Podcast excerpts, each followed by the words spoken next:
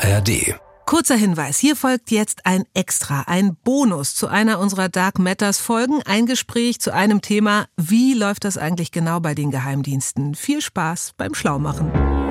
Das Ganze führte dann eben dazu, dass das passierte, was der Super-GAU ist für einen Nachrichtendienst, dass es nämlich eine Hausdurchsuchung gibt. Und äh, die fand dort statt, mit dem Ergebnis, dass haufenweise äh, geheim eingestuftes Material aus dem BVT herausgetragen wurde von der Polizei. Dark Matters. Geheimnisse der Geheimdienste. Eva Maria Lemke.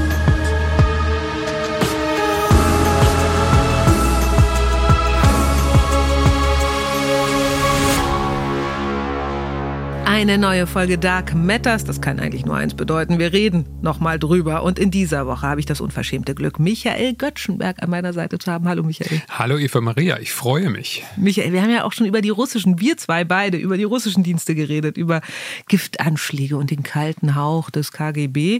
Und heute geht es um die österreichischen Dienste. Da denkt man jetzt, das ist so der Abfall von Agententhriller zu Heimatroman, so ungefähr, auf den ersten Blick. Aber nur auf den ja, ersten, ne? Ja, trotzdem sind die vergleichsweise niedlich, wenn man jetzt mal den direkten Vergleich mit den russischen äh, Diensten bemüht. Allein vom Umfang her. Also insgesamt arbeiten für die drei österreichischen Nachrichtendienste gut 1000 Personen. Das ist schon sehr übersichtlich. Aber sie operieren in der Hauptstadt der Spione, das der europäischen. Und über die würde ich jetzt als erstes gerne mit dir sprechen, über Wien als Hauptstadt der Spione. Was genau macht sie denn zu einer solchen? Also liegt das daran, dass Agenten nur gerne in Kaffeehäuser gehen oder warum? Also ein bisschen spielt das auch eine Rolle, dass sich da gut leben lässt, aber es kommen noch andere Faktoren dazu. Das alleine würde jetzt nicht reichen als Erklärung.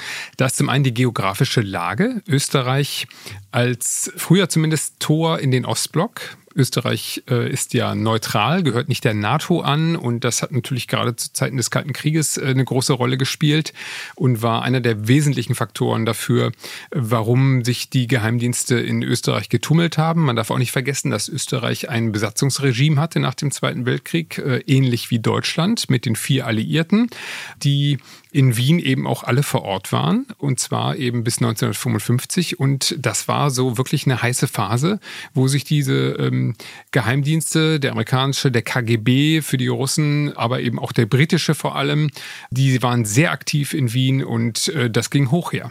Also man weiß ja auch, äh, dass in Botschaften immer gerne Agenten sich tummeln, aber in Wien ist das sozusagen noch in der größeren Variante, weil da eben ganz viele internationale Organisationen auch ihren Sitz haben. Ne? Also, ganz genau. Es gibt mhm. auch noch richtig was zu holen äh, in Österreich. Wir haben die internationale Atomenergiebehörde, wir haben die OSZE, die äh, Organisation für Sicherheit und Zusammenarbeit in Europa, die ja beispielsweise auch für Wahlbeobachtungen zuständig ist.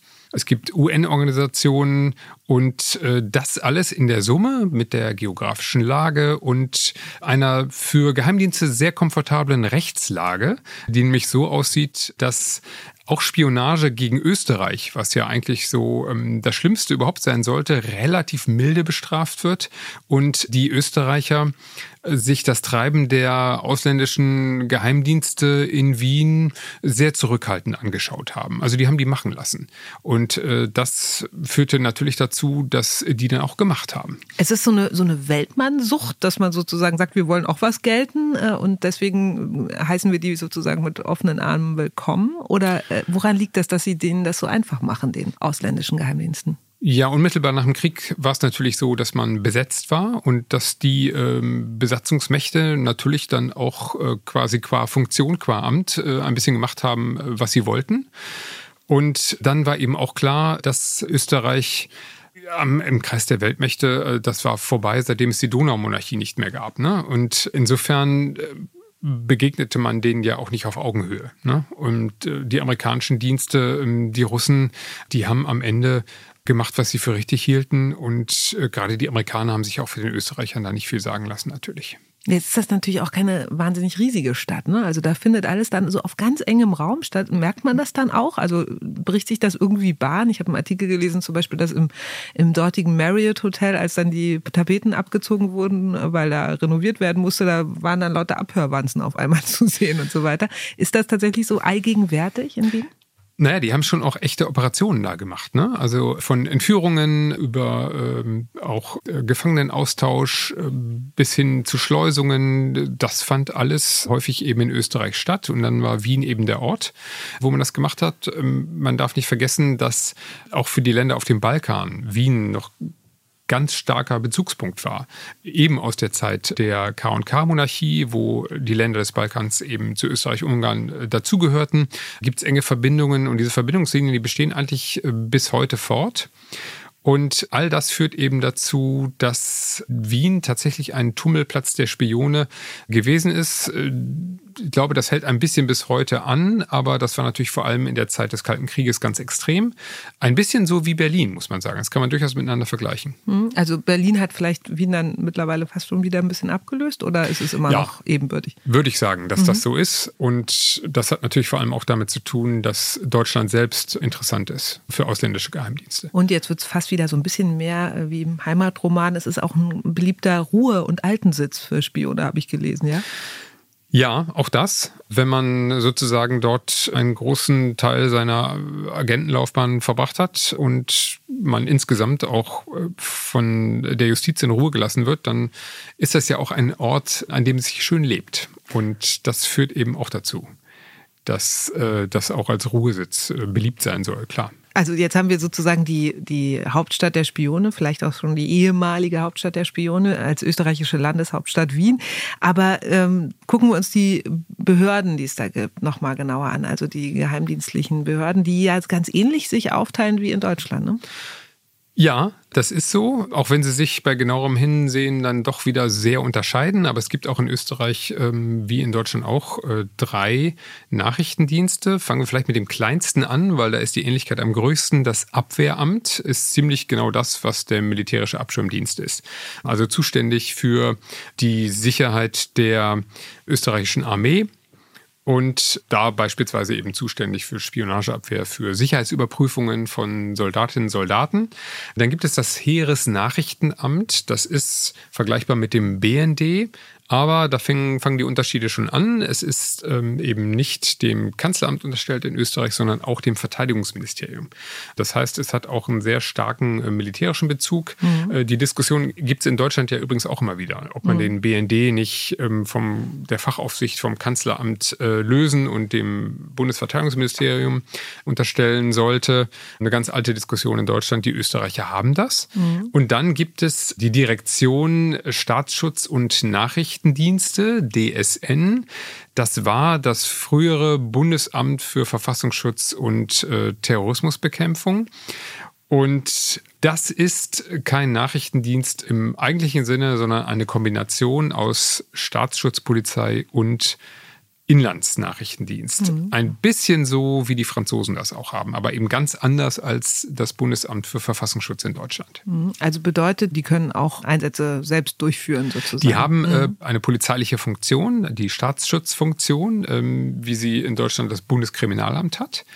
Und das ist quasi so eine eine hybride Behörde, die eben beides hat. Und nach diesem Skandal rund ums BVT hat man in diesem Nachfolger DSN darauf geachtet, dass das sauber voneinander getrennt ist.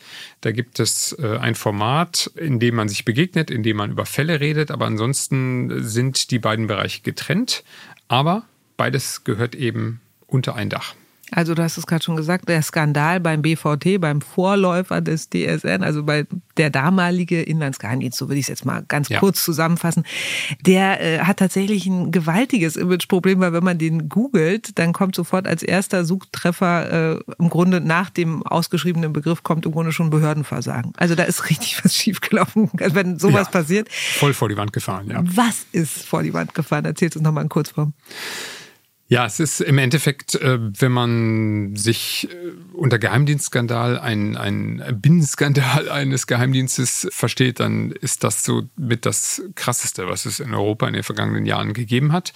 Und zwar fing das damit an, dass sozusagen aus dem BVT heraus selbst äh, mutmaßlich ein Pamphlet verbreitet wurde, was dort angeblich alles schiefläuft, ähm, Korruption, und äh, Operationen, die nicht äh, rechtlich nicht abgesichert sind. Also so eine Art Anklageschrift. Genau, sozusagen. genau. Mhm. Und das war, hatte zwar einen wahren Kern, war aber angereichert mit sehr viel Fake News auch, muss man sagen. Mhm. Und dafür hat sich dann die Korruptionsstaatsanwaltschaft äh, begonnen zu interessieren und das Ganze führte dann eben dazu, dass das passierte, was der Super-GAU ist für einen Nachrichtendienst, dass es nämlich eine Hausdurchsuchung gibt.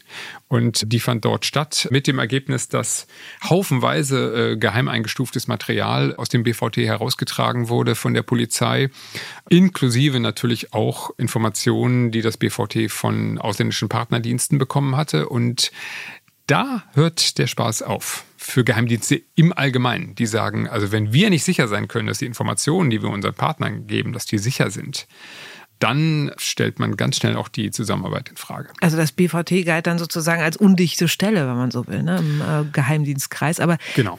das muss ja auch der Polizei klar gewesen sein oder der Staatsanwaltschaft. Also haben die da irgendwie speziell geschulte Mitarbeitende wenigstens geschickt und gesagt, okay, also nur das und die Schublade bitte nicht oder so? Oder haben die wirklich da einfach mit dem Holzhammer raufgehauen? Das hatte schon sehr viel damit zu tun, ähm, dass sich politisch der Wind gedreht hatte im österreichischen Innenministerium. Dort hatte der FPÖ-Mann Kickel das Zepter übernommen und ganz kurz, FPÖ, wenn man die irgendwie mit einer Partei in Deutschland vergleichen wollte, dann am ehesten mit der AfD.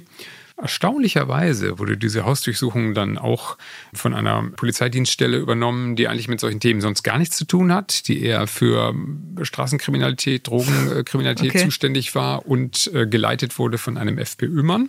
Mhm. Und da kann man dann schon auf den Gedanken kommen, dass das auch einen parteipolitischen Hintergrund hatte und möglicherweise auch damit zu tun hatte, dass die Verbindungen der FPÖ nach Russland auch etwas waren, wofür sich das äh, BVT seinerzeit interessierte. Und dann soll es ja eben auch noch, und das eilt eben äh, dem BVT und äh, jetzt auch tatsächlich auch dem Nachfolger quasi voraus, wahnsinnige Probleme geben in den Zuständigkeiten, so zwischen Landesamt, Landesämtern vielmehr und Bundesamt. Also ja. das ist etwas, was wir in Deutschland auch kennen, aber was kannst du uns dazu sagen? Ja, da gibt es eben auch die föderale Struktur.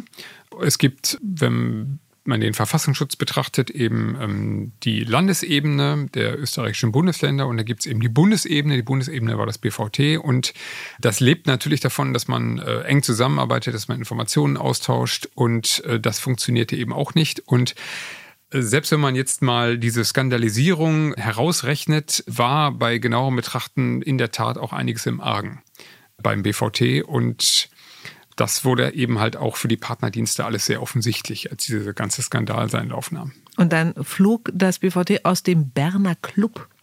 Ja, der Berner und Club was ist, ist das? Wie kann ich mir das vorstellen? Lauter bauchige Sessel und Männer mit Zigarren? Ja, das ist das Bild, was man im Kopf hat, äh, wenn man die Geheimdienstler anspricht auf dem Berner Club, dann hört man schnell so, wieso Berner Club, den gibt es doch gar nicht. Aha. Ja, ja, also eine offizielle Institution ist das auch nicht, aber es ist in der Tat der Ort, wo sich die europäischen Inlandsnachrichtendienste treffen, austauschen. Und da war es dann tatsächlich so, dass der Berner Club gesagt hat, bei aller Liebe, liebe Freunde in Wien, aber so wie es bei euch ausschaut, ähm, seid ihr hier jetzt erstmal raus. Dann hat man den, den Stuhl vor die Tür gesetzt und nicht nur für ein paar Wochen, sondern äh, über Jahre. Und der Berner Club tagt er in Bern oder woher hat er seinen? Daher kommt der Name. Ja, ja. Okay. Die treffen sich in Bern in der Schweiz und daher kommt der Name. Okay, und da durfte dann Österreich nicht mehr mitspielen, was tatsächlich nicht einfach nur irgendwie quasi an der Ehre kratzt oder so, sondern ein richtig herber Schlag ist, weil da eben auch ganz viel verhandelt wird, von dem Österreich richtig abhängt. Ne? Also ganz viele so quasi Freundschaftsdienste. Ganz genau. Und das war natürlich vor allem ein enormer Image-Schaden. Auf der anderen Seite ging es aber natürlich auch darum, dass äh, man die Frage gestellt hat, äh, können wir euch was geben, also Informationen mit euch teilen, ohne uns Sorgen machen zu müssen, wo die am Ende landen. Und diese Sorge, die ähm, war absolut virulent und aus Sicht der europäischen Partnerdienste auch äh, berechtigt natürlich, nach allem, was da passiert war. Und das hat auch eine Weile gebraucht, bis das Vertrauen wiederhergestellt war. Wir reden ja auch drüber, weil wir in der vierten Folge unserer zweiten Staffel einen äh, Anschlag genau uns betrachten, mitten im oder kurz vor dem zweiten Lockdown, äh, der in Österreich ausgerufen wurde im Zuge der Corona-Pandemie. Und dieser Anschlag, das ist leider eine, ein wiederkehrendes Motiv bei uns hier bei Dark Matters, tatsächlich auch ähm, einer gewesen ist, den man hätte vorhersehen können, beziehungsweise der sich schon abgezeichnet hat. Also würdest du sagen, das ist so eine der großen Niederlagen, wenn nicht gar die größte vielleicht für den, das BVT? Ja, das kann man sicherlich äh, so sagen. Das ist immer der Worst Case äh, für eine Sicherheitsbehörde, wenn am Ende jemand äh, zuschlägt, äh, den man voll auf dem Radar hatte. Das passiert immer wieder und hat vor allem eben damit zu tun, dass man Personen falsch in ihrer Gefährlichkeit einschätzt. Und das war in dem Fall eben äh, definitiv so gewesen. Und in der Rückschau wundert man sich dann so über, über vieles. Äh, der war ja sogar im Gefängnis gewesen, war dann vorzeitig entlassen worden und ähm, war eigentlich noch auf Bewährung draußen. So Genau. Und am Ende hat sich keiner in dem Umfang mit ihm befasst, wie das nötig gewesen wäre. Er ist einfach falsch eingeschätzt worden. Und das kann zwar passieren, aber es sind auch definitiv schwere Fehler gemacht worden. Das hat auch die Aufarbeitung dann im Nachgang ergeben. Und das gehört eben auch zu den Dingen, wo man gesagt hat, also wenn wir das BVT jetzt schon mal neu aufstellen, dann versuchen wir auch da die nötigen Rückschlüsse daraus zu ziehen und das abzustellen. Aber das, äh, was daraus folgte, war ja letztendlich nicht nur eine Umbenennung des BVT in die DSN, äh, sondern tatsächlich auch eine Neuaufstellung und eine Neuorientierung, Strukturierung ist man jetzt wirklich da sozusagen auf einem festeren Boden und äh, kann sowas nicht nochmal passieren, jetzt so wie man sich jetzt neu ausgerichtet hat, oder war es doch nicht so durchgreifend? Also so eine Prognose, das kann nicht mehr passieren, würde ich ähm, nicht abgeben, aber das gilt eigentlich so für alle Nachrichtendienste. Man guckt ja im Endeffekt nicht so wirklich tief rein, aber auf der anderen Seite muss man sagen, die haben schon, also strukturell, organisatorisch, äh, glaube ich, äh, ihre Schlüsse gezogen und äh, auch an der richtigen Stelle haben sich auch extern äh, beraten lassen, unter anderem auch aus Deutschland. Und ansonsten ist das halt eine Sicherheitsbehörde, die ganz anders ist als, als unser Verfassungsschutz. Äh, das hat Vor- und Nachteile ähm, und Stärken und Risiken, muss man ganz klar sagen. Eine Frage habe ich noch, Michael. Wann warst du eigentlich das letzte Mal in Wien, in der Stadt der Spione? Ist jetzt eine Weile her, aber ich muss sagen, ich bin super gerne da. Ich finde Wien wunderschön. Ich liebe das Essen und also auch für mich als Altersruhesitz Why not? Du und die Spione im Schaukelstuhl auf der Terrasse. Ich kann es mir gut vorstellen. Aber noch bleibst du bitte hier. Du wirst ja hier gebraucht für uns auch ganz bald wieder. In unseren Hintergrundfolgen zu Dark Matters werden wir noch alle möglichen Fragen an dich haben. Vielen Dank, dass du dich heute einigen gestellt hast. Und wir freuen uns auch über rege Zuhörerschaft, viel Anteilnahme und fröhliche Abonnentinnen und Abonnenten. Also in diesem Sinne, wir hören uns. Bis bald bei Dark Matters.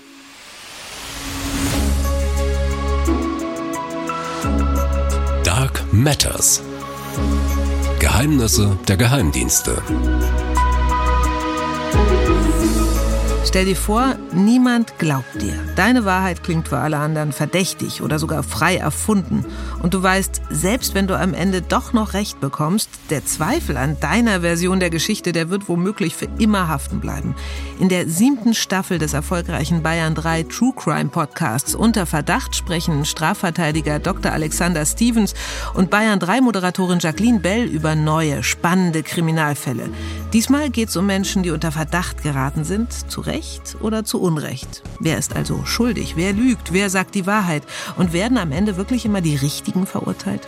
Bayern 3 True Crime unter Verdacht findet ihr in der ARD Audiothek und überall sonst, wo ihr Podcasts hört.